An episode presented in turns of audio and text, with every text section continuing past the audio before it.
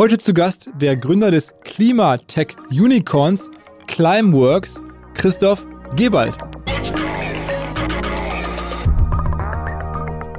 Ich werde häufig gefragt, hey, wieso seid ihr ein For-Profit und nicht Non-For-Profit? Und, und hast du denn kein, kein Problem damit, dass das irgendwann ein sehr profitabler Bereich wird? Und die, klare Antwort ist nein, ich habe überhaupt kein Problem damit, weil wir brauchen Skalen. Und alles, was in der Wirtschaft heute Skalen hat und groß ist, ist profitabel. Wir werden irgendwann Anlagen bauen, und nicht irgendwann, das ist relativ bald so, das in zwei, drei Jahren so, werden wir Anlagen bauen, die kosten zwei Milliarden Investment. Und zwei Milliarden Investment bekommt man eben nur hin, wenn man auch ein profitables Geschäftsmodell aufzeigen kann. Let's go!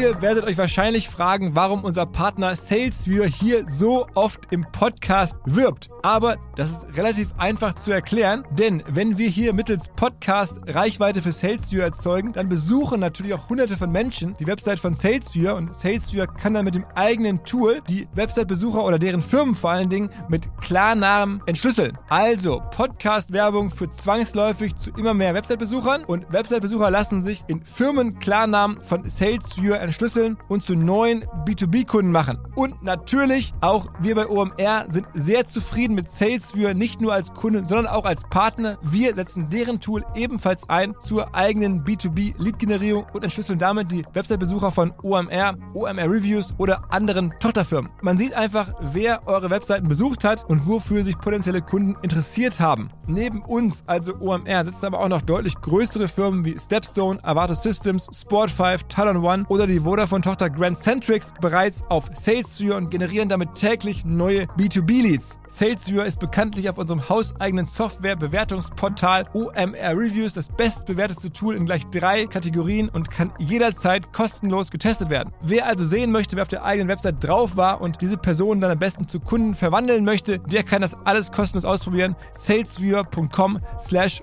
OMR. Zurück zum Podcast.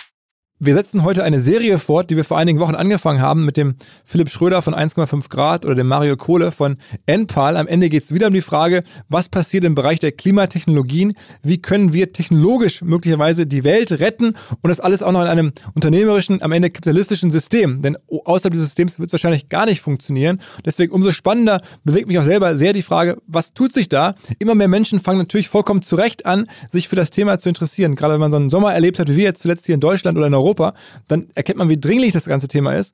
Und so fangen auch immer mehr Investoren an, drauf zu schauen, okay, wie kann man das lösen, wie kann man damit auch Geld verdienen. Also es werden ja neue Fonds gegründet mit dem Fokus Klimatechnologie. Hatten wir vor kurzem schon der Tim Schumacher vom World Fund im Podcast erzählt. Oder sogar Ashton Kutcher vor ungefähr einem Jahr im Podcast, dass er da auch einen Fonds gegründet hat im Bereich Klimatechnologien. Und wenn man dann da drauf schaut, dann kommen bei mir zumindest immer wieder zwei, drei Firmennamen an von so Firmen, die da besonders erfolgreich sind, die da besonders oft ähm, genannt werden einfach. Und einer davon ist eben Climeworks aus der Schweiz, aber von zwei Deutschen in Zürich gegründet und ja eines der Vorzeigeunternehmen im Klimatech-Bereich, ein Unicorn entsprechend auch mit noch sehr, sehr viel Fantasie nach vorne. Die ganze Climeworks-Geschichte jetzt inklusive der Rolle von Bill Gates und natürlich der Rolle des Gründers Christoph jetzt hier im Podcast. Auf geht's! Moin Christoph. Moin Philipp. Wo, wo erwische ich dich? Wo steckst du? In Zürich tatsächlich. Okay. Also sag mal ganz kurz, du bist aber eigentlich gebürtiger Deutscher, ne? Genau, ich bin in äh, Deutschland aufgewachsen, im Süden. Mhm. Im, im, Im Norden des Südens, also in, äh, in der fränkischen Schweiz, das ist der, der nördliche Teil von Bayern. Mhm. Und bist dann zum, Studi zum Studium nach Zürich gegangen? Ganz genau, ich bin vor 19 Jahren in die Schweiz, 2003, äh, damals nach dem Zivildienst, ähm, um hier äh, Maschinenbau zu studieren und äh, hatte nicht geplant, 19 Jahre hier zu bleiben, sondern halt für das Studium. Und äh, wie es der Zufall wollte, bin ich immer noch hier. Weil ihr auch relativ schnell nach dem Studium oder aus der Uni heraus, wenn ich das richtig verstehe, schon vor vielen Jahren ähm, Climeworks angefangen habt. Das ist keine neue Gründung, sondern es gibt es schon äh, einige Jahre, ne? Climeworks haben wir 2009 gegründet, genau nach dem Studium. Ich habe tatsächlich ähm, am ersten Tag des Studiums äh, einen anderen Deutschen kennengelernt, einen Hamburger Jan, ähm, der mit mir Maschinenbau studiert hat. Und wir haben tatsächlich am ersten Tag unseres Studiums äh, über unsere Lebensträume geredet und beide hatten wir den Traum, eine Firma zu gründen und das haben wir tatsächlich dann getan. 2009, als wir fertig waren mit unserem, unserem Studium, hier in Zürich an der ETH und seitdem ähm, führen Jan und ich Climeworks äh, als, als Doppelspitze. Man muss ja sagen, die ETH, ich bin jetzt nicht vom Fach, aber ähm, ist ja schon auch so, ein, so eine Brandname für wirklich Spitzeningenieure, einer der absoluten Elitenschmieden, glaube ich, in eurem Bereich, ne?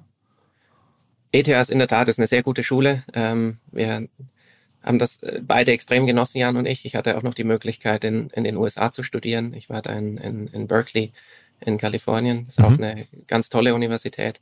Aber ich muss wirklich sagen, die, die Qualität, die man an der ETH äh, bekommen hat, die ist, die ist Weltklasse. Also tolle Infrastruktur, ähm, tolle Lehrer ähm, und von allen Himmelsrichtungen Unterstützung. Und so war das auch möglich, an so einem sehr früh an so einem visionären Thema wie, wie Direct Air Capture zu arbeiten. Also genau, das Thema äh, von Climax heißt äh, Direct Air Capture und es, ich sage jetzt mal vorab in der, meiner Sprache, was man so lesen kann, es geht darum, ähm, mit so einer Art äh, Staubsaugertechnologie ähm, CO2 aus der Luft rauszufiltern, rauszuziehen und dann irgendwo tief unten im Boden äh, wieder zu Gestein werden zu lassen, wenn ich es richtig verstehe, ähm, oder sogar einzusetzen für, für irgendwelche anderen Dinge, aber halt am Ende sozusagen äh, die, ja, die, die Luft zu reinigen, wenn man so möchte. Das ist genau richtig formuliert. Direct Air Capture ist mittels Maschinen CO2 aus der Luft zu holen. Und dann die Verwendung des CO2s, zum Beispiel in Deutschland redet man viel über erneuerbare Kraftstoffe. Da gibt's die Sunfire in Dresden, die, die aus CO2 Kraftstoffe herstellen. Das sind dann, das ist dann nicht mehr Climeworks, das sind andere Betriebe. Oder auch die unterirdische Speicherung, also aus CO2 wieder ähm, unterirdisch äh, Stein zu machen. Das machen wir mit einem mit einem Partner ähm, in Island, der heißt Carbfix. Und unsere Kompetenz, die Climeworks-Kompetenz, ist wirklich CO2 aus der Luft zu filtern. Mhm. Ähm, und wie seid ihr darauf gekommen? Also schon jetzt vor allen Dingen vor, vor über zehn Jahren. Wie wie also war das damals schon in den Fachkreisen so klar, ähm, das könnte eine Lösung sein? Das war damals nicht so klar. Es war eher das Gegenteil. Damals tatsächlich angefangen mit der Forschung habe ich ganz, ganz genau vor 15 Jahren im August 2007. Ähm, und damals war das ein tatsächlich wissenschaftlich eher kontroverses Thema. Es gab damals sehr renommierte wissenschaftliche Gruppen, zum Beispiel die American Physical Society, ähm, die global extrem renommiert ist, äh, die äh, im Jahr 2011, ähm, also 2007, eben nochmals sogar vier Jahre vor vor deren Stellungnahme, die 2011 gesagt haben, man solle doch nicht CO2 aus der Luft holen, sondern es lieber aus Abgasen holen, weil das deutlich kostengünstiger sei. Und man, man war damals noch nicht so weit oder mindestens ähm, auf, auf, auf sicherlich einzelne Forscher waren schon so weit, aber die, die große Masse der, der Forschung und, und der Klimaforschung war noch nicht so weit, dass sie äh, für alles gesagt oder dass, dass die Klimaforschung empfohlen hat, auf das Wort oder zu verzichten, sondern nur das Wort und zu verwenden. Was meine ich damit? Heute ist man halt an dem Punkt, wo man sagt, hey, man muss CO2 aus Abgasen holen, aus Kohlekraftwerken, Raffinerien, Aluminiumwerken, aber man muss es auch aus der Luft holen und man muss auch noch Solarpaneele aufbauen und Windkraftanlagen und Elektroautos fahren und Häuser. Also ist heute 2022 ist alles in, im Klimabereich eine Und-Verkettung. Und damals 2007, als wir begonnen haben, war viel mit Oder verkettet und wir waren eben äh, ganz hinten an der Nahrungskette und sind dann häufiger äh, quasi runtergefallen vom, vom Lösungsportfolio. Ähm, aber das hat uns umso mehr äh, damals motiviert, ähm, Gas zu geben und zu zeigen, äh, dass dass das funktionieren kann und, und dass das wirklich gebraucht wird. Und die ganzen letzten Jahre, wer hat sozusagen eure Aufbauarbeit am Ende finanziert? Also wie war das möglich, sozusagen so viele Jahre an dem Thema? Jetzt wir, sprechen wir gleich drüber, gibt es ja große Runden und ganz große Investoren, aber so, wer hat das möglich gemacht, dass ihr das überhaupt so weit treiben konntet? Ganz am Anfang war es die, die Vision unseres Professors, unseres äh, Doktorvaters an, an der ETH, Aldo Steinfeld. Der hatte mh, mm, die Möglichkeit, Jan und mir eine Doktoratstelle zu finanzieren, die wir dann geteilt haben. Ähm, und also wir haben quasi zur Hälfte promoviert und zur anderen Hälfte Climeworks getan und damit unseren, unseren Lebensunterhalt äh, auf, auf sehr kleine Flamme finanzieren können. Und hatten auch Zugang zu, zu Forschungsinfrastruktur und konnten, konnten Tests mhm. fahren. Das ging für einige Jahre gut und dann haben wir tatsächlich über Stiftungsgelder, das eine äh, Stiftung in der Schweiz, die heißt Gebert Rüff Stiftung. Das ist die Stiftung der, ähm, der, der Sanitärfirma Geberit. Äh, kennen wir vielleicht alle, wenn man, wenn man zur Toilette geht, Waschbecken, äh, Toiletten sind mhm. häufig von, von Geberit hergestellt. Die haben eine sehr, sehr große Stiftung in der Schweiz. Die hatten uns damals mit ähm, etlichen hunderttausend Franken äh, unterstützt, um, um ein Pilotprojekt zu bauen. Ähm, und aufbauend auf dem Pilotprojekt von, von diesen Stiftungsgeldern äh, hatten wir dann die Möglichkeit, äh, eine erste Eigenkapitalfinanzierungsrunde ähm, wahrzunehmen. Das war 2011. Ähm, und seit 2011 war tatsächlich die, die Hauptfinanzierung von Climeworks war Eigenkapital über Privatinvestoren und jetzt eben zuletzt auch institutionelle Investoren und aber auch immer wieder ähm, öffentliche Gelder seitens äh, Bundesamt für Energie in der Schweiz oder auch ähm, ähm, von, von deutschen Ministerien oder auf, äh, von, von europäischer Seite über das Horizon 2020 äh, Programm. Aber ich habe das Gefühl, so das ähm, ganz große Geld äh, ist erst, erst in den letzten Monaten eigentlich bei euch angekommen. Also wir, insgesamt reden wir von fast 800 Millionen, die schon in eure Firma reingeflossen sind, an, an, an was ja wirklich ein großes Funding ist über die Zeit. Ähm, aber davon der Großteil ist in den letzten Monaten gekommen, ne? Ganz genau, der Großteil, also 600 Millionen von den 800 Millionen kamen im April diesen Jahres. Und die kam eben notabene von ähm, sehr, sehr großen und, und sehr bekannten Technologie- und Infrastrukturinvestoren. Also da Namen sind äh, Government Investment Corporation of Singapore, GIC kurz, oder eine Bailey Gifford aus Schottland oder die Schweizer Partners Group äh, oder eine britische M&G. Das sind sehr, sehr renommierte, äh, sehr, sehr große äh, eben Technologie- und Infrastrukturinvestoren, die jeder von denen etliche hundert Milliarden ähm, Dollar oder Euro, äh, welche Währung auch immer verwaltet und damit natürlich auch äh, sehr viel ähm, Potenzial bieten, um, um das, was wir tun, weiter zu skalieren. Man kennt ja die, die Namen zum Teil von den großen Digitalfirmen, also Bay Gifford, glaube ich, hat HelloFresh ganz relativ äh, relevant mitfinanziert. Also das sind keine, keine Firmen, die komplett neu sind äh, in der, in der, in der, in der, in der Gründerszene logischerweise. Ähm, die wissen ja, was sie tun. Was war denn euer Durchbruch? Also was hat nach all den Jahren auf einmal so abgehoben, dass jetzt ihr diese, diese Dimension entwickelt? Da kam tatsächlich viel zusammen. Also einerseits für mich ein ganz, ganz wichtiger Moment, ähm, war schon äh, 2018, also vor vier Jahren, als der IPCC, der Weltklimarat, erstmals in einem Bericht festgehalten hat, dass man CO2 aus der Luft holen muss, um Klimaziele zu erreichen. Und es war dann nicht mehr eine Nische, sondern wirklich alle Modellszenarien, die der IPCC gerechnet hat, wirklich 100 Prozent äh, der Szenarien haben großmaßstäbliche CO2-Entfernung aus der Atmosphäre angenommen, um das 1,5 Grad Ziel zu erreichen. Das wurde dann nochmal das war damals ein Sonderbericht im, im Oktober 2018 und, und in diesem Jahr im April gab es dann den vollständigen Bericht, wo das nochmal deutlich konkreter und mit Zahlen hinterlegt war. Also die Klimawissenschaften, die unisono hinter dem Thema stehen, äh, das, das wir verfolgen, das ist ein ganz, ganz wichtiger Treiber. Und auf der anderen Seite ähm, klar auch, äh, dass wir konkrete Lösungen liefern konnten. Also wir sind, wie gesagt, seit eineinhalb Dekaden unterwegs mit der Forschung, haben in der Zwischenzeit auch etliche Anlagen bauen können. Und ganz konkret haben wir letztes Jahr im September in Island eine die derzeit die weltgrößte Direct Air Capture and Storage Anlage, die nennen wir Orca, in Island in Betrieb genommen. Äh, wieso Island? Weil besonders gute Geologie, um, um CO2 zu speichern und besonders ähm, groß verfügbare erneuerbare Energie, mit der wir die Anlage betreiben.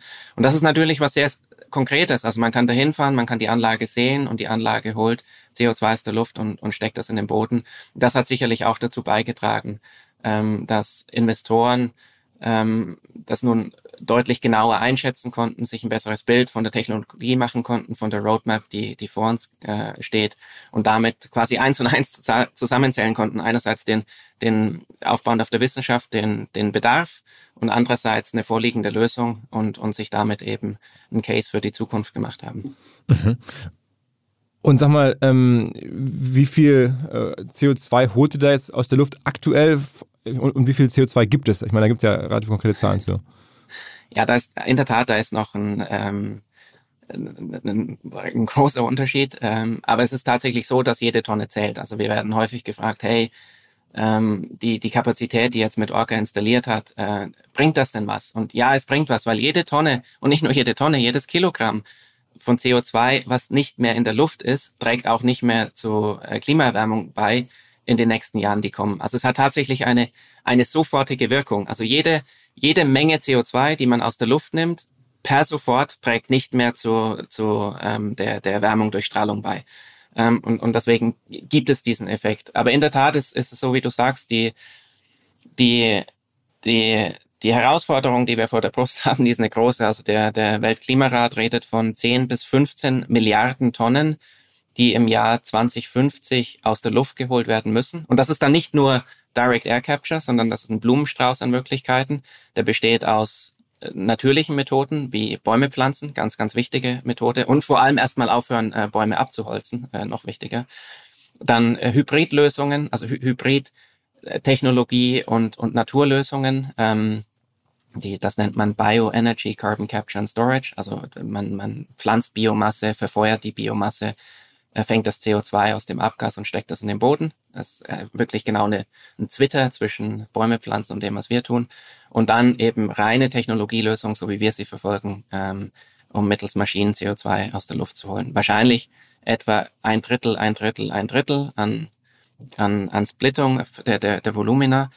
Ähm, und da ist jetzt die, die Anlage, die wir in Island haben, eine sehr, sehr schöne Grundlage. Also wir, wir haben da eine installierte Kapazität von von etlichen tausend Tonnen äh, CO2-Entfernung äh, pro Jahr.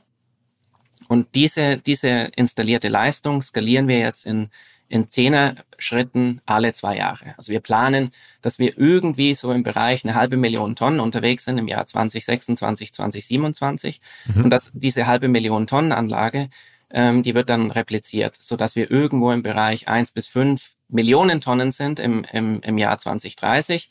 Und das ist dann die Grundlage, ähm, um mit ähnlichem Wachstum wie, wie die Photovoltaik oder die Windindustrie in, in den letzten 20 Jahren gewachsen ist, um bis 2050 auf den Milliardentonnen äh, Maßstab zu kommen. Also nochmal ein, ein 100 bis 1000 X ähm, zwischen 20 30 und 2050.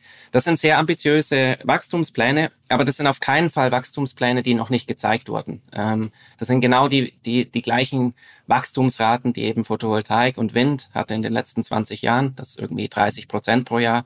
Und genau das ist das Wachstum, diese 30 Prozent pro Jahr Wachstum, die wir ab jetzt, ab Orca in Island sozusagen auch brauchen bis 2050, um, um die Gigatonne zu erreichen. Vielleicht gibt dir das äh, so ein bisschen Kontext zwischen der Verbindung, wo stehen wir heute und, und wo wollen wir hinkommen in den nächsten 30 Jahren. Ja, absolut. Ich meine, ich frage ja auch so ein bisschen als, als besorgter Mensch, der einfach denkt, okay, kann man damit nennenswert was schaffen? Ist das jetzt vielleicht schon ein Teil der Lösung? Es gibt ja auch noch andere Firmen, die das Modell, was ihr fahrt, auch fahren. Also ich glaube, da gibt es in den USA, also in Deutschland auch noch ein, zwei andere, die, die ein ähnliches Modell fahren, ne? In der Tat, das, das Feld ist am, am Aufwachen. Das war im Dornröschenschlaf die letzten 15 Jahre unser ähm, äh, Mit, Mitbestreiter äh, Monitoring. Das war äh, relativ bequem. Es waren einfach drei Firmen, die kannten wir in- und auswendig. Das sind auch ähm, Kollegen, die man immer wieder getroffen hat, äh, mehrmals jährlich. Man kannte sich gut aus, was, was tut der eine oder der andere. Und seit etwa 18 Monaten ist, ist das Feld am ähm, deutlich schneller wachsen. Da gibt es, ich würde behaupten, 20, 20 bis, bis vielleicht 40 sogar Neugründungen pro Jahr. Hm, vornehmlich in den, in den USA, weil, weil es da sehr starke staatliche Förderung gibt für, für Direct Air Capture. Auch in, ähm, in, in Großbritannien, da hat man auch sehr, sehr starke staatliche Förderung für, für Direct Air Capture. Äh, und da wird es natürlich ein bisschen äh, undurchsichtiger im, im Rahmen der, der Möglichkeiten, die es gibt. Aber was man nicht vergessen darf, wir, wir machen das jetzt seit, wie gesagt, eineinhalb Dekaden. Wir haben viel von dem gesehen, was die Neustarter noch gar nicht wissen, dass auf sie zukommt, die sogenannten Unknown Unknowns. Ähm, und das ist genau die Differenzierung, die wir haben. Also wir haben seit äh, fünf Jahren eine Anlage in Betrieb, die, die kommerziell CO2 liefert. Wir haben seit einem Jahr eine Anlage in Betrieb, die eben CO2 äh, in, in, in den Boden steckt und, und kreieren damit im Feld mit realer Luft, realer Atmosphäre, Schnee, Sonne, Regen, Stürme, alles was dazugehört, äh, reale Daten für die Skalierung und das sind die, die anderen noch, noch Jahre entfernt. Also ich würde behaupten, da haben wir einen guten fünf bis sieben Jahre Vorsprung zum, zum Rest der Welt. Also das heißt, ihr seid ja schon jetzt aktuell im Marktführer in dieser Thematik? Wir sind sowohl auf der, genau, auf der Implementierungsseite, also im Bau der Technologie, ähm, auch in der Forschung der Technologie, als auch in der Vermarktung der Technologie ähm, äh, mit deutlichem Vorsprung unterwegs. Als auch wahrscheinlich im Funding, ne? Ich meine, äh, wahrscheinlich. Als auch im Funding, genau. Also Funding ist ein guter 10x, also eine, eine Größenordnung Unterschied zu, äh, zu ähm, all dem Rest. Genau. Wie, wie viele Leute arbeiten für euch aktuell? Ungefähr 200. Ähm, Großteil davon in der Schweiz. Wir haben tatsächlich auch ein äh, Office in, in Deutschland, das ist in Köln. Da haben wir ungefähr 20 Leute. Ähm, genau. Was machen, was machen die in Köln? Also was, was ist da los? In Köln äh, wird vornehmlich ähm, Engineering gemacht für, für unsere Anlagen ähm, und auch äh, Projekte abgewickelt. Also wie gesagt, wir haben, wir haben äh, etliche deutsche Förderprojekte und die wurden über unsere, unsere deutsche Gesellschaft ähm, äh, dann auch bedient. Und das Geschäftsmodell, um das einmal zu verstehen, ist, ist ja so, dass ähm, äh, am Ende ihr auch Offsetting-Leistungen dann übernehmt. Also Firmen bezahlen euch ähm, dafür, dass ihr das macht oder dass ihr sozusagen dann implizit deren ähm, Emissionen wieder aus der Luft rausholt. Kann man das so sagen? Genau, am Ende, genau. Also unser, unser Geschäftsmodell ist, ist, dass wir Anlagen, Direct Air Capture Anlagen bauen, ähm, besitzen und betreiben und ganz genau wie du sagst, äh, Philipp, dann die die Leistung dieser Anlagen, also die Reinigung der Atmosphäre von CO2 und die dauerhafte unterirdische Speicherung als Dienstleistung sowohl an Firmen als auch an Privatpersonen verkaufen. Und wofür verwenden das Firmen? Ähm, es gibt eben Firmen wie Microsoft, die zum Beispiel äh, einer unserer Kunden sind oder Boston, Boston Consulting Group. Audi habe ich gesehen auch, ne? Genau. Es, es gibt für jede Firma gibt es sogenannte unvermeidbare Emissionen. Ganz grob über alle, alle, über, über die ganze Wirtschaft gerechnet, sind das etwa fünf bis zehn Prozent der Emissionen. Also man kann, nehmen wir an, oder sehr einfach gerechnet, wir haben heute 50 Milliarden Tonnen an Emissionen als Gesellschaft. Und die Annahme ist, dass die von diesen 50 Milliarden Tonnen ähm, ungefähr 40 bis 45 äh, Milliarden Tonnen reduziert werden können, eben durch den Einsatz erneuerbarer Energie, äh, durch, durch bessere Transportmethoden, äh, Energiesparmethoden und so weiter. Und dass einfach fünf bis zehn Milliarden Tonnen übrig bleiben, die man nicht los wird. Das sind sogenannte unvermeidbare Emissionen. Beispiele dafür sind die Landwirtschaft, äh, die, die emittieren wird oder auch ähm, industrielle Prozesse wie die Aluminiumherstellung, äh, Ammoniakherstellung. Da wird man Schwierigkeiten haben, über kurze Fristen äh, das äh, äh, ohne CO2-Emissionen laufen zu haben. Und für, für diese sogenannten unvermeidbaren Emissionen bieten wir Firmen die Möglichkeit, diese mittels unserer Anlagen aus der Luft zu holen und dauerhaft im, im, im Boden zu verstauen. Das ist eben das, das eine, dass das äh, quasi Geschäfts- oder, oder Corporate äh, äh, Produkt, das wir anbieten. Und das gleiche bieten wir dann auf, auf Privatpersonenseite an. Wir haben inzwischen mehr als 15.000 Privatpersonen, die unseren Service verwenden, um ihre eigenen unvermeidbaren Emissionen ähm, aus der Luft zu holen. Also auch du als Privatperson, egal wie hart du daran arbeitest, CO2 zu vermeiden ähm, oder, oder zu reduzieren, du wirst immer einen gewissen Fußabdruck auf diesem Planeten hinterlassen. Und, und wir sind dann genau die Möglichkeit, um diesen restlichen, unvermeidbaren Fußabdruck äh, sozusagen aus der Luft zu holen. Und da gibt es Leute wie Bill Gates äh, zum Beispiel, die die äh, uns verwenden oder äh, viele kennen vielleicht Coldplay, die Band, die gesagt hat, hey, die hat während Corona gesagt, hey, wir gehen nicht mehr auf Tour, bis wir nicht netto null touren können, äh, die jetzt die, die Climeworks-Lösung unter anderem verwenden, um, um netto null Touren äh, zu realisieren. Kennst du die Kunden dann persönlich, also Bill Gates oder, oder Coldplay oder hast du die mal kennengelernt? Jan hat äh, tatsächlich Bill Gates kennengelernt persönlich. Ähm, Coldplay haben wir noch nicht persönlich kennengelernt. Und Bill Gates wird einfach so interessiert an, ich meine, der gibt euch bei euch auch irgendwie 70 Millionen aus dem Jahr, habe ich gelesen. Also das ist jetzt kein kleiner Kunde, der richtig viel bei euch sozusagen offsettet. Ja, über die, über die genauen Hintergründe von den Verträgen mit Bill Gates sind ist öffentlich nichts bekannt. Also die, die Quelle der 70 Millionen kenne ich, kenn ich nicht.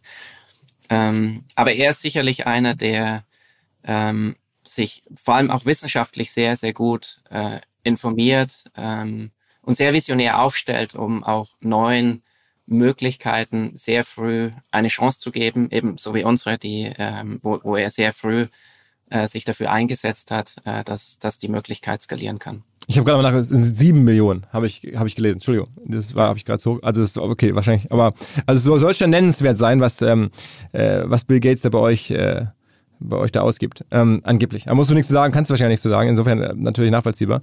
Ähm, aber es ist ja noch niemand gezwungen, das zu machen. Das könnte ja noch kommen, dass sozusagen jetzt ähm, da Firmen vor allem noch stärker auch zu gedrängt werden, ihre Aktivitäten sozusagen zu offsetten, ne? In der Tat ist es noch niemand gezwungen, aber es gibt tatsächlich schon auch eine Plattform, wo ähm, vielleicht eine Art indirekten Zwang gibt. Es gibt eben das sogenannte SBTI, Netzwerk, SBTI, Science Based Target Initiative. Das ist das renommierteste Netzwerk für Firmen, ähm, um Klimaziele zu hinterlegen. Ja, das sind glaube ich, schon mehr als 2000 Firmen äh, hinterlegt in, in diesem Netzwerk.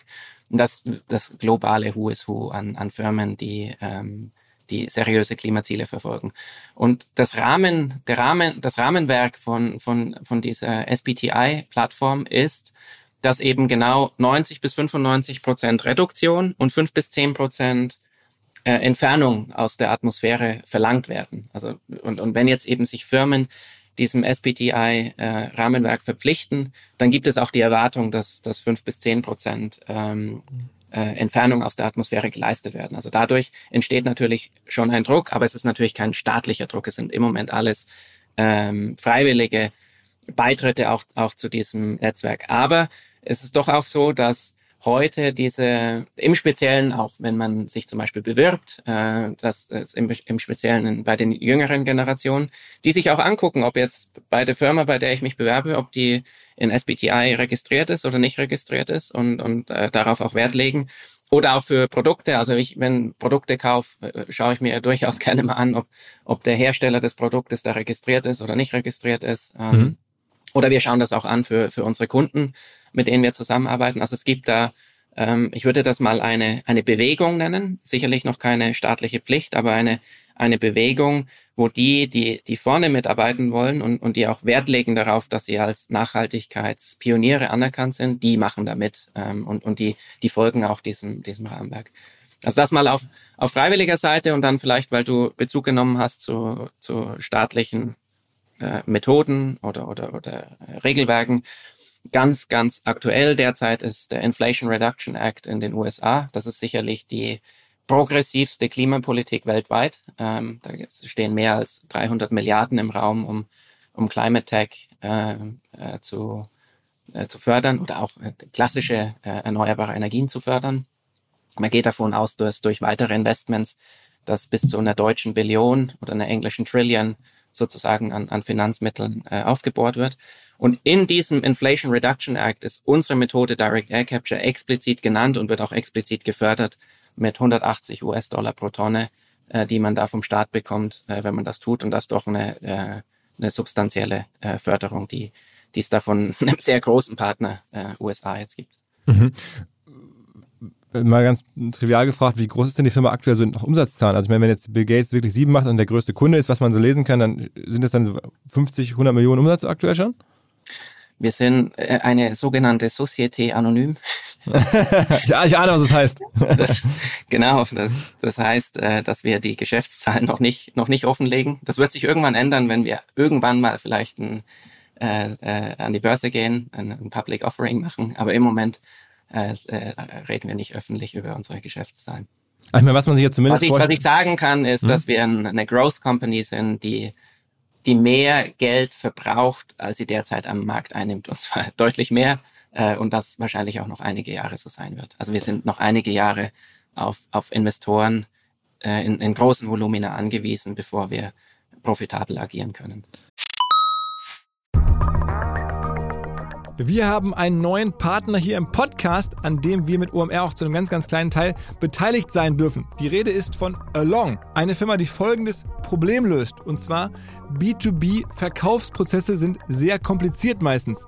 Es werden verschiedenste Materialien hin und her geschickt, Präsentationen, Videos, Angebote, Case Studies, Kalkulationen in verschiedensten Iterationen mit verschiedensten Menschen in den jeweiligen Verteilern. Ihr kennt es alle, E-Mail-Schleifen, E-Mail-Ping-Pong. Das macht den Prozess häufig kompliziert und zieht ihn sehr in die Länge. Und vor allen Dingen gibt es gar keine Insights aktuell über das Verhalten der Käufer. Also man sieht gar nicht als jemand, der das Angebot unterbreitet, was auf der Gegenseite so passiert. Und genau das ändert jetzt Along. Die bauen die sogenannten Along Spaces, also digitale Sales Rooms, in denen alle Materialien hochgeladen werden können, in denen sich die verschiedensten Parteien austauschen können. Es entstehen einfach drei Vorteile. Man muss nicht mehr in irgendwelchen E-Mails nachsuchen. Angebotene Lösungen und Zahlen und Grafiken können schnell überall in Meetings geteilt werden. Und als Verkäufer sieht man natürlich, wer wann sich über welche Sachen informiert hat, worauf zugegriffen hat. Und man kann Informationen auch live anpassen. Along funktioniert also hier wie ein Co-Pilot, analysiert das Engagement der Interessenten und stellt sogar Empfehlungen für den nächsten Schritt zur Verfügung. Technisch aufsetzen aufsetzen, kann man das alles in wenigen Minuten auch mit dem jeweiligen eigenen CRM verbinden. Das macht Along. Wir glauben auch deswegen dran, weil es im Bereich Digital Sales Rooms die Nummer 1 ist auf unserer hauseigenen Softwareplattform auf OMR Reviews, natürlich alles DSGVO-konform. Wer mehr wissen oder vielleicht eine Demo angucken möchte, alle Infos along space, ein Wort along space, space auch ausgeschrieben, alongspace.com slash OMR. Und wenn ihr jetzt über diesen Link kommt, also als OMR-Hörerin oder OMR-Hörer kommt, dann bekommt ihr drei Monate gratis, wenn ihr für ein Jahr bei Along abschließt. Zurück zum Podcast. Aber es gibt ja auch irgendwie klare Visionen, dass äh, der Markt, in dem er agiert, also jetzt nicht nur nach, äh, nach äh, Emissionsgrößen oder so, sondern auch also in, in Umsätzen ähm, ein Monstermarkt sein könnte. Also dass wir da reden wir dann von, von, von mehreren hundert Milliarden, äh, die da in Zukunft vielleicht bei euch dann ausgegeben werden oder in, der, in, der, in, der, in, in dem Segment ausgegeben werden. In der Tat geht man davon aus, dass das rein wirtschaftliche Potenzial der Industrie sehr groß werden kann. Also man, man nimmt häufig den Vergleich Öl und Gas. Das die letzten 100 Jahre gab es Öl und Gas und die haben halt was aus dem Boden rausgeholt und verkauft. Und die nächsten 100 Jahre gibt's dann quasi Öl und Gas im Rückwärtsgang, die etwas aus der Atmosphäre holen und wieder im, im, im Boden verstauen. Also sehr, sehr vereinfacht gesprochen. Und wenn man jetzt die, die Zahlen der Klimawissenschaften nimmt, mit den, mit den 10 bis 15 Milliarden Tonnen, die da jährlich aus der Luft zu holen sind, ich nehme an, dass sich ein, ein Zielpreis bei unserer Industrie irgendwo bei 200 Euro die Tonne einstellen wird langfristig wenn man jetzt eben die 10, 10 Milliarden Tonnen mal 200 Euro multipliziert, dann kommen da die zwei deutschen Billionen raus äh, oder, oder die englischen Trillions. Ähm, und das ist in der Tat sehr groß. Also das sind äh, ein, ein, eine, ein, ein Billionen Marktvolumen liegt heute bei den einzig bei den größten Industrien. Also das ist die ganze Tech-Industrie kumuliert oder die ganze Erdöl- und Erdgasindustrie kumuliert. Die sind irgendwo im Bereich zwei bis vier Milliarden und eben die 10 bis 15 Milliarden Tonnen, Tonnen mal 200 Euro gibt halt auch genau diesen, diese Größenordnung. Also in der Tat ist es so, dass diese Industrie das Carbon Removal ähm, in den nächsten 30 Jahren, wenn dann die Klimaziele zu erreichen sind, auf, auf eine solche Größe skalieren muss. Ähm, und ich sehe das gerne mit einem lachenden Auge an als Unternehmer, weil das natürlich unternehmerisch Spaß macht, äh, äh, solche Scale-up-Kurve vor sich stehen zu haben. Auf der anderen Seite ist es aber auch ein, äh, ein, ein, vielleicht ein trauriges Auge, weil man denkt, Mensch, die Welt ist schon so weit gekommen, wir haben, wir haben so viel, zu viel CO2 emittiert, dass wir so viel CO2 schon wieder aus der, aus der, also es ist quasi wie eine Badewanne, die, die sehr, sehr stark am Überlaufen ist und wir müssen mit, mit den Eimern zurückschaufeln. Schaufeln. Ähm, und wahrscheinlich wird es noch schlimmer. Also ich glaube äh, nicht, dass, dass wir in den nächsten Jahren die, die Emissionskurve kratzen und, und das alles auf, auf Null runterkriegen, so wie es von uns verlangt wird. Im Speziellen, wenn man die, die letzten geopolitischen Entwicklungen auch ansieht. Ähm, und äh, das ist dann das, das weinende und traurige Auge, äh, dass, es, dass es schon so weit kam. Bist denn du insgesamt äh, jetzt optimistisch für die Welt? Also wenn du das jetzt so beschreibst, also du sagst oder wahrscheinlich bist du ja jetzt, musst du ja auch eine Vision haben, der ja auch folgen. Also ich meine, ähm, wahrscheinlich bist du jetzt da ein bisschen bei der Antwort eingeschränkt sein, aber du sagst jetzt so halb halb. Also es hört sich jetzt nicht überzeugt an, dass wir das alles hinbekommen. Nein, ich bin, bin glaubt, ich mache das seit 15 Jahren Vollgas. Das würde ich nicht seit 15 Jahren Vollgas machen, wenn ich, wenn ich nicht optimistisch wäre, sondern hätte mir schon lange irgendwie eine andere, andere Herausforderung gesucht. Ähm, ich bin im Speziellen ganz klar in unserem Bereich auch optimistisch, dass wir genau die Ziele hinbekommen, äh, die, die uns gesetzt sind. Also diese, ich bin ganz, ganz fest davon überzeugt, dass wir die Milliarden Tonnen im Jahr 2050 hinbekommen. Aber, und das ist nun mal so, das ist kein, das ist kein Alleingang, oder? Also wir können nicht Climeworks oder unsere Industrie im Alleingang äh, das, Ruder umdrehen, sondern da muss ganz, ganz, ganz, ganz viel zusammenkommen, oder? Das sind, es geht um 50 Milliarden Tonnen und noch dazu eben die, die, die auf Null kriegen müssen bis 2050 und danach müssen wir eben negativ gehen, äh, 5 bis 10 Milliarden Tonnen. Also eine enorme Menge an CO2, die, die man da zu, zu handhaben hat. Und da muss eben ganz viel zusammenkommen, oder? Ähm, und eben auf, im, im Bereich der Erneuerbaren, im Bereich der Elektroautoproduktion, auch im Bereich unseres Verhaltens, äh, oder? Dass wir, wir können einfach nicht sechsmal pro Jahr äh, um die ganze Welt fliegen, ähm, müssen uns vielleicht auch ein bisschen moderieren in, in, in unserem Verhalten. Aber nochmal auf, auf unseren Bereich bezogen bin ich, bin ich sehr optimistisch, dass das klappt.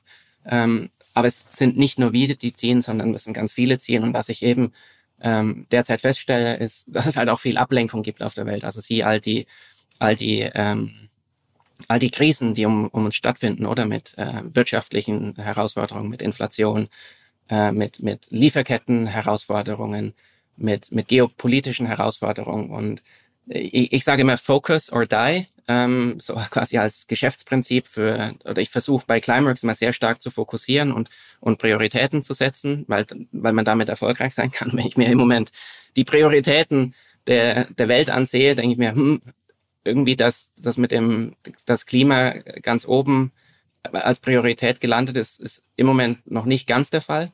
Mhm. Aber das brauchen wir halt, um, um, um, um dieses, dieses Ziel zu erreichen mal ganz schnöse gefragt, wenn dieser, dieses Segment, wir haben ja gerade über die Zahlen gesprochen, so gut sich entwickelt, man, dann würde eure Firma ja auch komplett vom Wert her durch die Decke gehen. Ich meine, sie ist ja jetzt schon wahrscheinlich, ja, wirst du nicht kommentieren wollen, aber ich meine, wenn man die Summe sieht, die da reingeflossen ist, dann nehme ich mal an, dass die Unternehmung jetzt schon mehrere Milliarden wert ist, korrekt?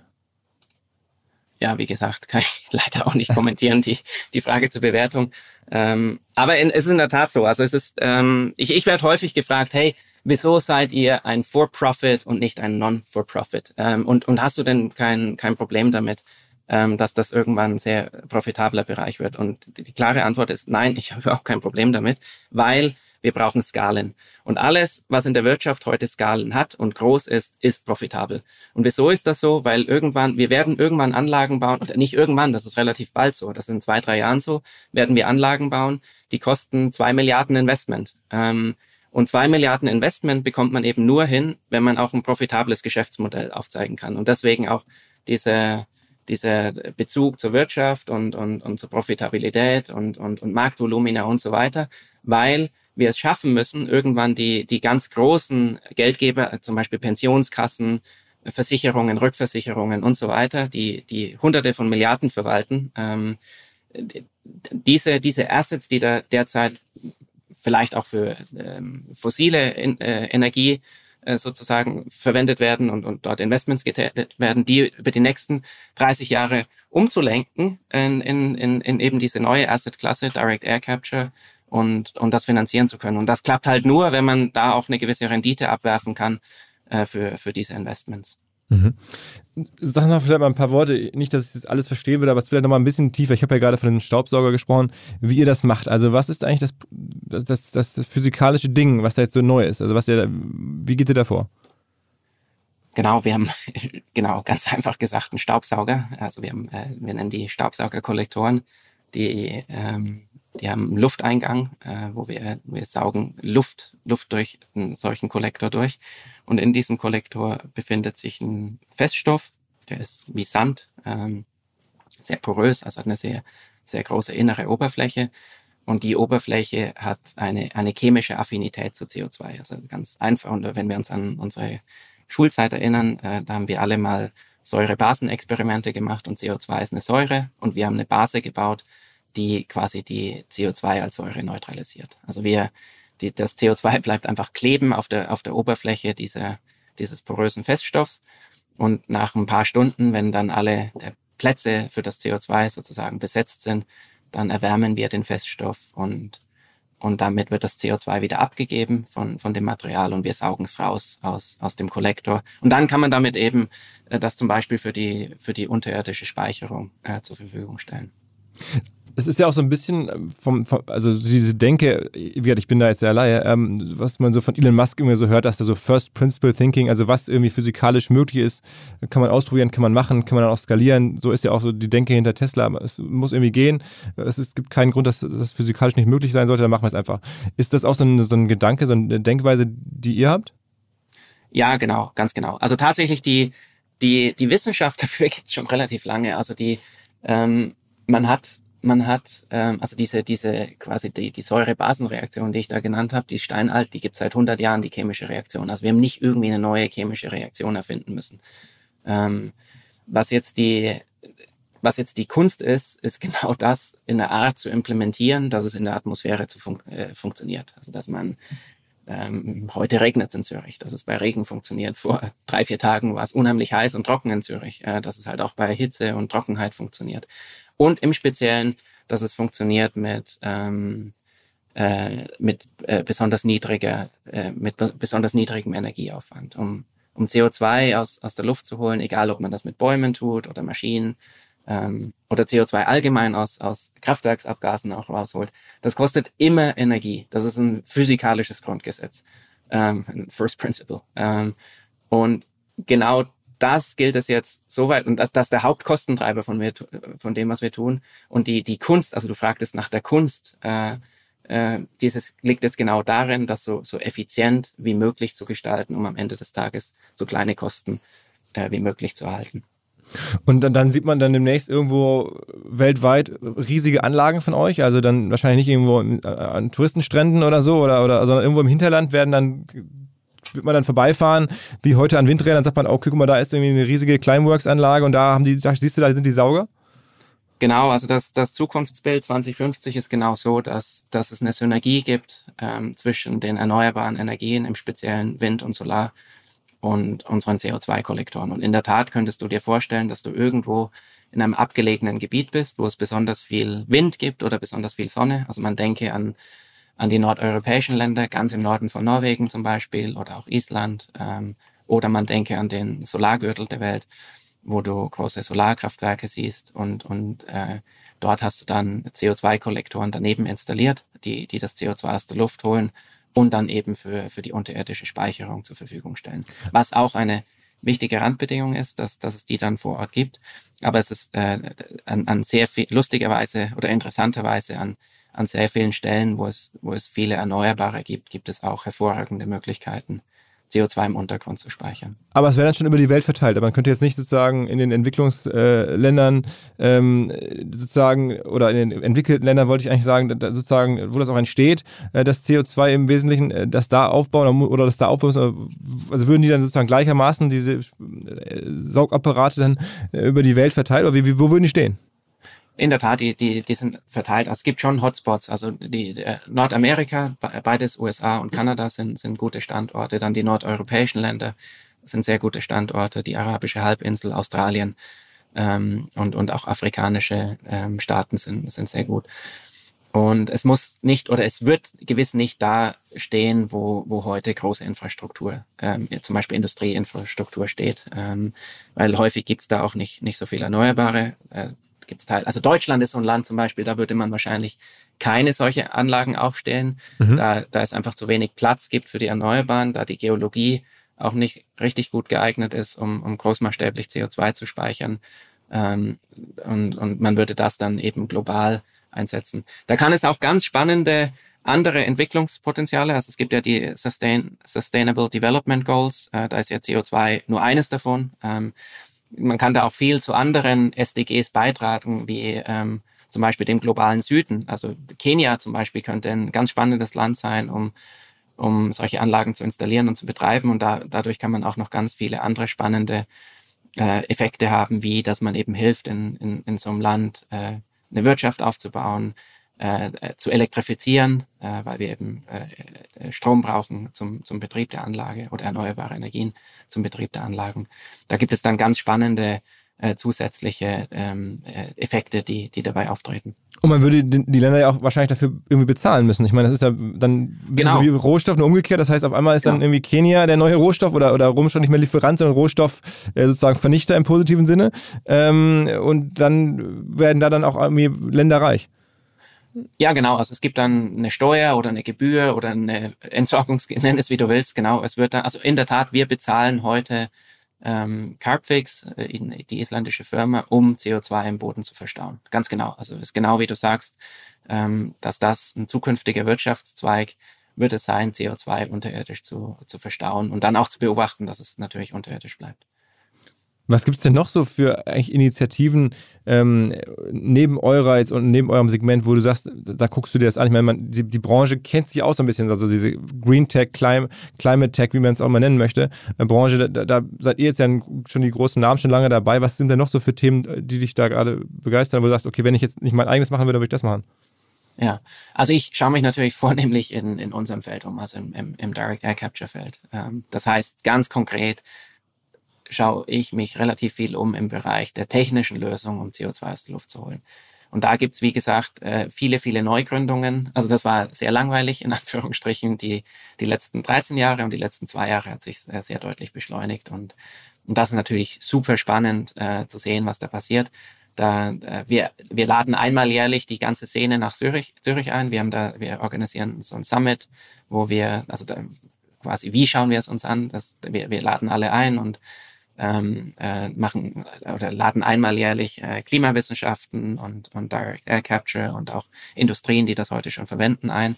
Und das ist ganz spannend zu sehen, äh, was es da an, an neuen Entwicklungen gibt. Ähm, ganz klar schauen wir auch äh, Felder links und rechts davon an. Also wir schauen uns viel an. Äh, und was ich glaube, ist ein ganz wichtiges, großes Feld, ist, ist eben die, die unterirdische Speicherung von CO2. Ähm, da, da sind wir auch viel am, am gucken, wer was entwickelt. Ähm, und auch andere Möglichkeiten, ähm, CO2 zu verwenden. Ich, ich nannte ähm, einleitend die Möglichkeit, äh, CO2 zu Kraftstoffen um, umzusetzen. Ähm, da im Speziellen wird ein, in, in Deutschland viel gemacht. Also es hat den, den Überbegriff CCU, Carbon Capture and Utilization, also die Verwendung von CO2 ähm, oder allgemein im europäischen Kontext ein sehr, sehr wichtiges Thema. Ähm, da schauen wir uns natürlich auch um, was, was, was da so äh, läuft. Eigentlich ist es ja wirklich absolut ähm, High-Tech und, und, oder Deep-Tech oder das ist ja wirklich sehr, sehr technologisch, was ihr da macht.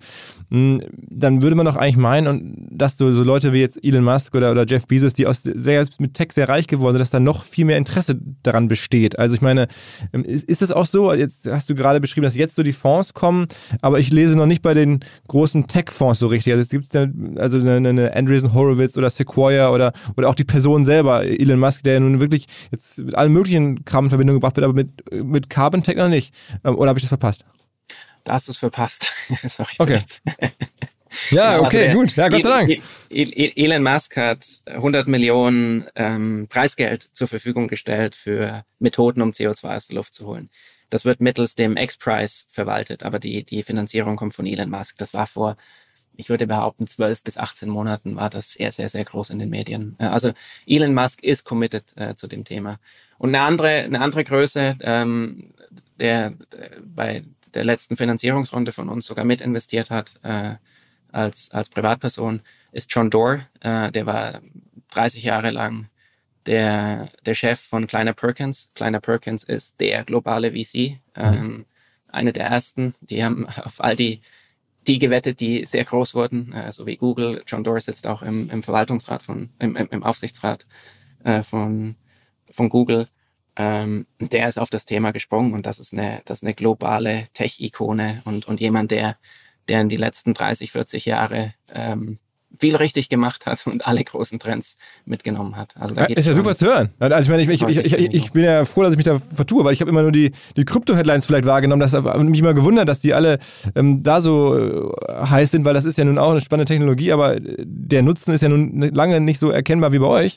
Und dachte mir, okay, ähm, warum gehen die nicht in so offensichtliche Nutzenthemen, die auch noch ne, technologisch und, und wissenschaftlich sofort erkennbar sind? Aber umso besser, wenn es dann doch passiert. Also, ja. Was äh, in der Tat so ist, es ist sehr, ähm, es ist sehr amerikanisch dominiert im Moment. Ähm, also ich habe das Gefühl, dass, dass unser Thema deutlich mehr Anklang findet in, in Nordamerika, äh, als wir es derzeit hier in Europa sehen. Das, ähm, um echt zu sein, das, das verstehe ich auch noch nicht ganz, äh, wieso das so ist. Aber wir haben auch auf, auf Kundenseite zum Beispiel haben wir ähm, deutlich mehr Traffic von von Nordamerika jetzt als, als äh, aus, aus der europäischen Seite. Vielleicht ist das auch ähm, ein Grund für, für die Wahrnehmung, dass derzeit eben das sehr, sehr nordamerikanisch geprägt ist und, und weniger europäisch geprägt. Macht ihr denn schon viel Marketing? Also müsst ihr sozusagen jetzt auch Kunden im Sinne von Endkunden oder Firmen auch einkaufen, so marketingmäßig gesprochen, dass ihr die da jetzt mit, mit Budget am Ende oder Maßnahmen ähm, erreicht, um dann sie als Kunden zu gewinnen? Ist das schon so eure Denke? So, man kennt das ja aus dem E-Commerce, man muss irgendwie ne, einen, einen Kunden einkaufen, Customer Acquisition Cost und dann muss der irgendwie eine gewisse Customer Lifetime Value haben.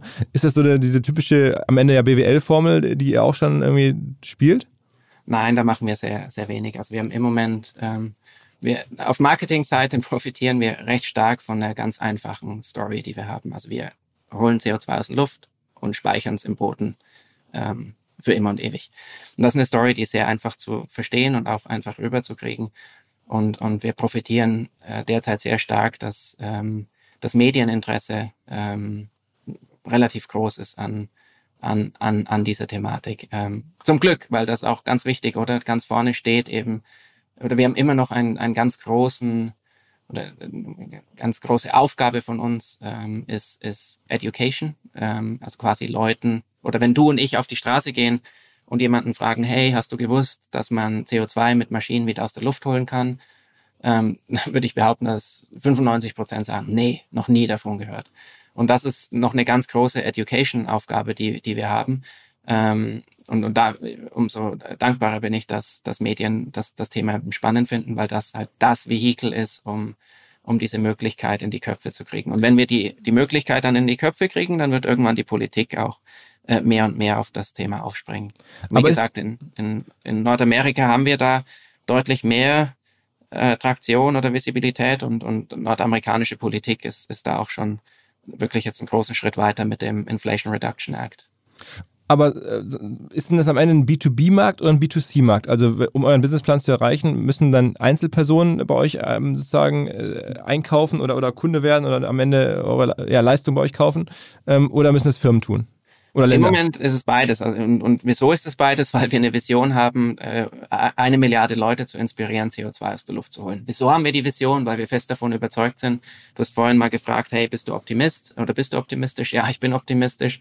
Und im Speziellen bin ich optimistisch, wenn man eine Bewegung ähm, ankurbeln kann. Ähm, und und, und, und deswegen, das haben wir uns zur Vision gemacht. Also wir haben, wir haben uns zur Vision gemacht, Leute zu begeistern, von der Möglichkeit, die wir anbieten, äh, um, um, um da wirklich eine Bewegung äh, hinzubekommen und, und, und das großmaßstäblich ausrollen zu können. Und, und äh, quasi im Zuge dieser Vision verfolgen wir eben Geschäftsmodell mit, mit Firmen, um, um Firmen die Möglichkeit anzubieten, aber auch Privatpersonen dürfen da nicht fehlen. Es war viele Jahre, äh, waren Jan und ich unterwegs und haben Leuten erzählt, was wir tun und die sagen, boah, geil, ähm, kann ich da irgendwas machen? Das war, hat immer wehgetan, wenn man sagt, nee, nee, eigentlich, nö. Also es gibt irgendwie jetzt nicht gerade eine Möglichkeit für Privatpersonen da mitzumachen. Und deswegen haben wir vor, vor ein paar Jahren auch ein Modell kreiert, wo, wo man als Privatperson, wenn man Lust hat zu handeln, äh, da mitwirken kann. Weil wir das Gefühl hatten, dass es da eine enorme Energie gibt, auch aus dem, aus dem Bereich der, der Privatpersonen. Was mir bislang überhaupt gar nicht klar war, ist, jeder Hersteller von Produkten jeglicher Art kann ein Volksprodukt sein in Kooperation mit der Bild. Das ist insofern natürlich spannend, weil die Bild eine Wahnsinnsreichweite hat, fast 50 Prozent der deutschsprachigen Bevölkerung erreicht und halt dieses Label Volksprodukt vergibt an Partner. Seit 21 Jahren machen sie das. Mittlerweile gibt es 220 verschiedene Volksprodukte und es werden weitere gesucht. Es gab schon Zahnbürsten, Volksakkus, aber auf der Website habe ich gesehen, sie suchen zum Beispiel einen Partner für eine Volkszahnzusatzversicherung oder für eine Volkspizza oder für einen Volksstaubsauger. Also, wer solche Produkte herstellt und auch in größerer Kapazität produzieren könnte, denn erfahrungsgemäß spricht der Verkauf nach einer solchen Kampagne ziemlich an, wendet euch bitte an einen Vermarkter, der Bild. Die Firma heißt Media Impact. Und Media Impact sagt übrigens auch, dass 80% derjenigen, die schon mal eine Kampagne in dem Bereich gebucht haben, das wieder tun. Wer jetzt hier erstmals von dieser Möglichkeit gehört hat, bekommt auf seine erste Buchung auch ein Media-Bruttovolumen von 220.000 Euro on top. Wendet euch dazu bitte direkt an Media Impact ein Wort www.de slash Bild slash Volks-Produkt und erwähnt einfach im Gespräch mit den Ansprechpartnern und Ansprechpartnern dort, dass ihr über OMR kommt und dann gibt es diesen Zuschlag. Zurück zum Podcast. Was müsste ich denn als Privatperson jetzt mit, mit Familie in Hamburg lebend äh Größenordnung äh, im Jahr investieren, um carbon neutral zu sein? Ja, wenn du ähm, gemäß den, dem wissenschaftlichen Rahmenwerk lebst, dann äh, nehmen wir mal an, du bist ungefähr bei 10 Tonnen, äh, also du als Person äh, und, und äh, vielleicht deine Kinder ein bisschen weniger und, und dein Partner ähnlich viel. Also wenn, da rechnen wir für dich als Einzelperson, ist es einfacher. Ähm, das, dann ist, ist die Aufgabe an dich, diese 10 Tonnen mal auf eine Tonne zu reduzieren durch Reduktionsmaßnahmen. Ähm, und die, die eine Tonne, die übrig bleibt, die musst du entfernen äh, durch, durch ähm, äh, äh, Projekte für Aufforstung und durch Maschinen. wenn du das hälftig-hälftig machst, dann bleiben 500 Kilogramm, die du mit Climeworks machen solltest. Das im Moment, der Preis ist bei ungefähr 1000 Euro die Tonne. Also wäre das eine jährliche Zahlung von 500 Euro äh, von dir, um quasi voll in Einklang mit, mit, dem, mit der Wissenschaft sozusagen unterwegs zu sein. Okay, äh, das können ja zumindest in der wir, Berufstätige sicherlich äh, in vielen Fällen ist, leisten. Also man spürt es, oder? Das ist auf einen Monat runtergerechnet, sind das irgendwie 40 Euro. Das spürt man schon. Das ist wie ein teures Handy-Abo äh, ja. oder vielleicht sogar ein bisschen mehr. Aber es ist leistbar. Also es ist für viele es, Menschen, leisten, ja, man, die jetzt Bürojobs haben. Ne? Und es ist auch ja. gut, dass man es spürt, weil das soll auch motivieren, ähm, dass man dass man, dass man reduziert, oder? Stell dir vor, wir würden heute nur 10 Euro die Tonne kosten. Da hätte niemand Lust, äh, CO2 zu reduzieren. Also, ach, die mit Climeworks, die machen das ja so billig. Pff, dann äh, hole ich mir gerade noch mal ein T-Bone Steak und so weiter. Das ist natürlich komplett falsch, oder? Und das ist auch gut, äh, dass das quasi einen gewissen Preis hat, äh, damit man spürt, hey, ähm, blöd gesagt, das ist der Schaden, den ich anrichte und, und ähm, ich bezahle jetzt so viel, um, um, um diesen Schaden auch wieder äh, zu reparieren. Aber müsste man nicht noch mit noch mehr so mit Marketing-Denke äh, an die Sache rangehen und sich fragen, wie kann man es so attraktiv und sexy machen, dass jeder stolz ist, das zu machen und damit sozusagen, weiß ich nicht, wie, wie jetzt mit, ich weiß nicht, ob du das verfolgt hast, die NFTs, die man dann irgendwie, hat man auf einmal so ein, so ein Board Ape in seinem Profilbild und alle sehen, okay, krass, der ist irgendwie äh, cool, der hat irgendwie so, eine, so, eine, so, einen, so einen besonderen äh, NFT gekauft oder sich das leisten können. Ist das nicht auch irgendwie was, wie man über einen, fast auch einen irgendwo ist ja ne, ein Luxusgegenstand aktuell, man muss es nicht machen, aber man macht es, wo man so überlegt, wie kriege ich ähm, Menschen dazu in großem Stile motiviert, etwas zu tun. Äh, arbeiten bei euch Leute an solchen Fragen oder ist das für euch noch zu weit weg? Ich finde es halt schon sehr sexy, so wie es ist, Philipp.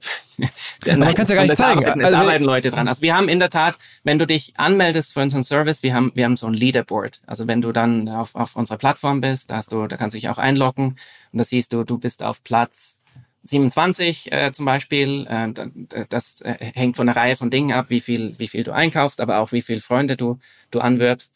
Du kriegst ähm, äh, Bilder, die du über deine Social Media Kanäle, also kannst dann auf LinkedIn oder Facebook oder weiß ich wo, Instagram zeigen, hey, ich hole so viel CO2 aus der Luft mit irgendwelchen ähm, ansprechenden Bildern. Und das funktioniert auch. Also ich hatte kürzlich hatte ich mal jemanden getroffen, der, der hat mir gesagt, hey, mich fuchst das so. Der war tatsächlich auf Platz 27. Mich fuchst das, ich bin nur auf Platz 27. Was muss ich denn machen, dass ich unter die Top 20 komme? Ähm, und äh, das, das geht schon. Aber wie gesagt, wir haben, wir, wir haben halt heute eher die Herausforderung, dass noch ähm, wenig Menschen von uns wissen. Also ich habe das Gefühl, sobald die Leute davon wissen, dass es das gibt, finden sie das schnell ansprechen und reden auch gerne darüber und freuen sich, dass sie sowas tun können. Wir haben eher die Herausforderung, wie kriegen wir mehr Leute auf die Plattform, äh, die, die dann davon wissen können.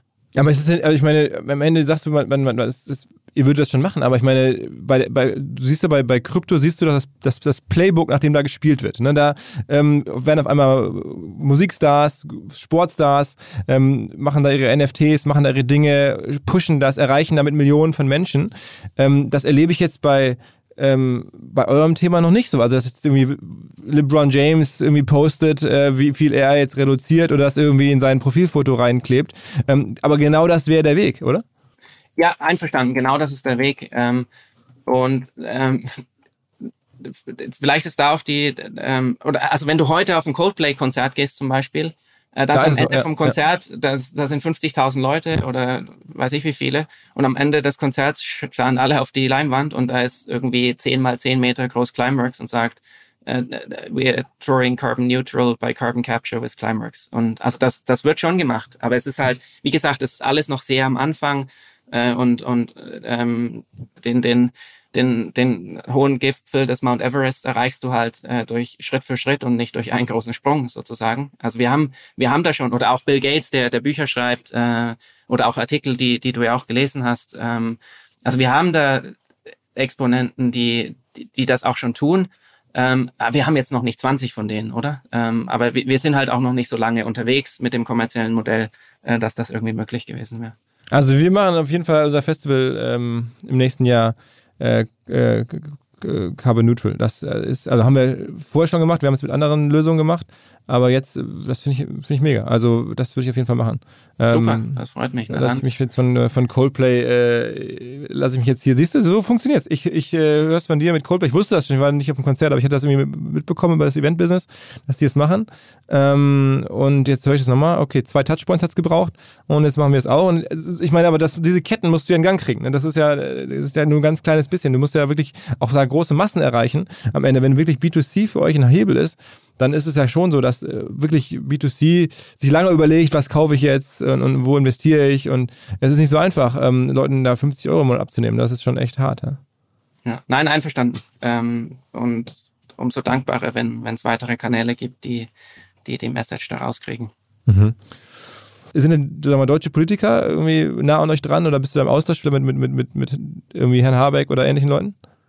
Ja, wir mit, mit einigen Politikern sind wir im Austausch. Ähm, und es ist vielleicht, ist einfach eine andere Kultur in den USA, oder? In den, ähm, man denkt auch anders über Energie nach. Also in, in Europa, in Europa ist, ist Kreislauf richtig, richtigerweise ähm, Kreislaufwirtschaft sehr wichtig und in den USA denkt man viel mehr ähm, in, vielleicht gewissermaßen ein bisschen praktischer ähm, oder ein bisschen weniger rein oder ein bisschen weniger ideologisch. Also in, in, in, in Europa ist es wichtig, dass die, die, der Strom aus Erneuerbaren kommt.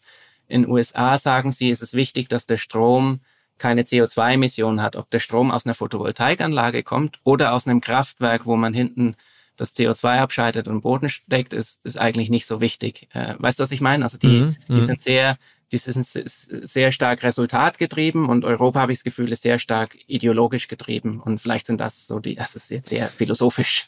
Aber, aber es wird euch ja manche Vorwürfe. Meine, meine, oder wie, wie, wie ich versuche, das einzustufen. Aber es ist ja nochmal gut, dass du sagst, weil es wird euch ja auch manchmal vorgeworfen. Also ich meine, das ist ja auch ein, ein Thema, glaube ich, wenn man jetzt über euch liest, dass halt der Vorwurf schon kommt, okay, wenn das Thema zu erfolgreich ist, dann sagen halt Leute, na gut, komm, ähm, lass uns jetzt irgendwie dieses CO2 raushauen. Äh, Direct Air Capture wird es schon richten, ähm, müssen wir uns nicht drum kümmern. Also dass man am Ende, dass, dass dann auch dass der Druck äh, geringer wird was ja keiner will, ähm, auf, auf Reduktion, weil es euch gibt. Also das ist ja auch schon so ein bisschen so ein Dilemma, was man da so lesen kann.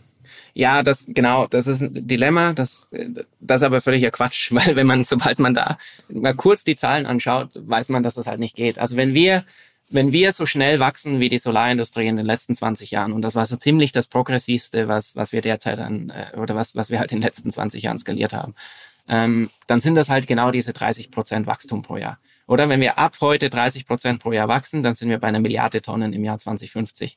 Aber wir haben halt 50 Milliarden Tonnen, die wir emittieren. Also wenn wir genau das tun, was, was du jetzt sagst, also sagen, ach, die sind so erfolgreich, die, die sollen doch mal alles tun, dann ist zwischen, zwischen dem Zielbild, was wir im Kopf haben und dem, was du soeben genannt hast, da ist ein 50x Unterschied. Das geht einfach nicht. Also ich, also man kann schon probieren, dass das geht, aber es gibt einfach keinerlei Daten in, in der Geschichte der Menschheit, dass man irgendwie so ein Scale-up hinbekommen hat. Und ich, ich bin der Meinung, dass das auch wirtschaftlich nicht möglich ist. Also wir, wir, sind, wir sind eine relativ teure Möglichkeit. Es ist deutlich einfacher und kostengünstiger, CO2 äh, mittels ähm, Reduktionsmaßnahmen zu sparen, als es wieder aus der Luft zu holen. Ähm, und, und auch wirtschaftlich wird man da irgendwann äh, in, in, in Größenordnung kommen, wo das einfach zu viel des, äh, des Inlandprodukts ist. Äh, und, und, und das ich schlichtweg nicht leisten kann, oder? Wir wollen ja nicht nur arbeiten, um CO2 aus der Luft zu holen, sondern wir wollen auch arbeiten, um in die Ferien zu fahren und so weiter.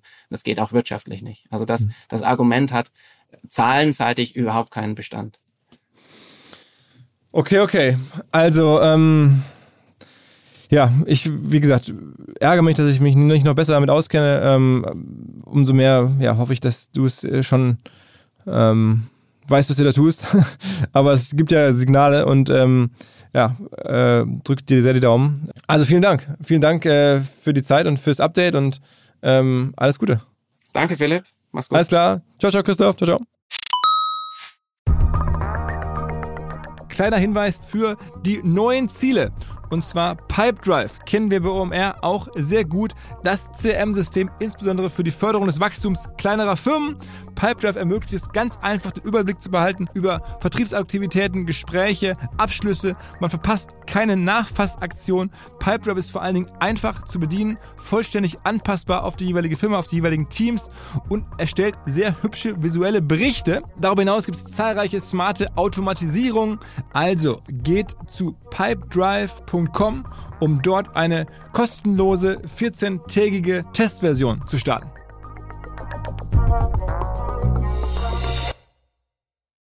Zurück zum Podcast. Dieser Podcast wird produziert von Podstars bei OMR.